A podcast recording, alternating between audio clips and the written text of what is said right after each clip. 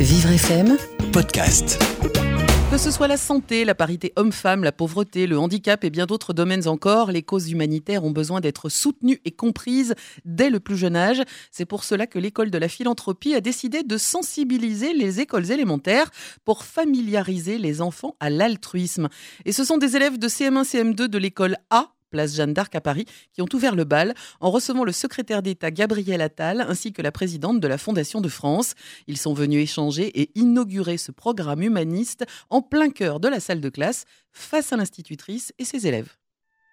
Euh, je m'appelle Violette, j'ai 10 ans, je suis en classe de CM2. On a aidé des associations en leur donnant des vêtements euh, pour euh, redonner le sourire à des gens.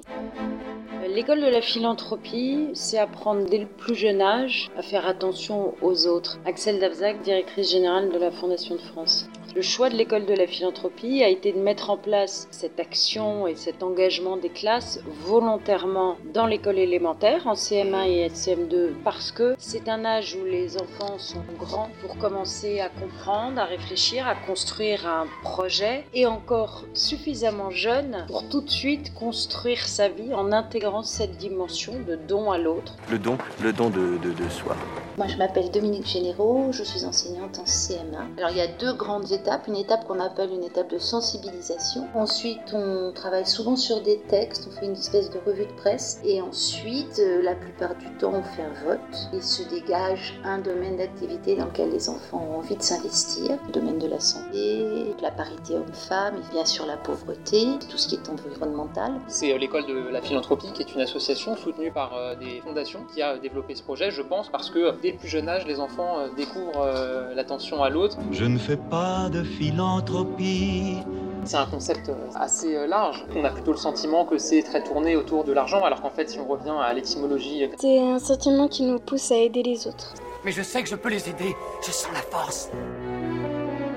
Dans certaines classes, ça permet de pacifier les relations, puis ça change le regard sur l'autre. C'est des enfants qui ne sont pas toujours habitués à faire des choses sans récompense, entre guillemets. Et là, bon, la seule récompense qu'ils ont, c'est le plaisir d'avoir fait, mais il n'y a pas euh, de cadeau à proprement parler. Je m'appelle Darius, j'ai 10 ans, je suis en CM2 et j'ai appris euh, l'année dernière ce que ça voulait dire philanthrope. On a donné des habits, on a fait des bracelets brésiliens, c'est quelque chose qu'on fait pour euh, les autres, mais on n'attend rien en retour. Alors cette année, euh, au bout de 8 ans, nous sommes extrêmement fiers et heureux de changer d'échelle. C'est-à-dire que jusqu'à l'année dernière, il y avait 70 classes chaque année qui intégraient ce parcours euh, d'école de la philanthropie.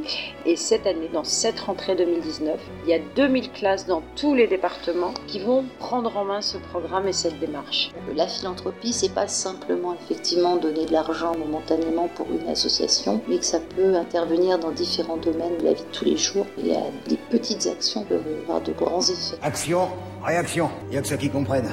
Je pense que c'est devenu euh, une évidence aussi et une nécessité dans le, le monde que nous vivons et les difficultés que notre société euh, traverse.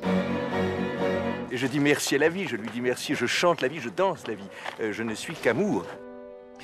Tendre la main à son prochain sans rien demander en retour, tel est l'esprit des philanthropes. Et effectivement, il n'est jamais trop tôt pour apprendre à faire du bien autour de soi.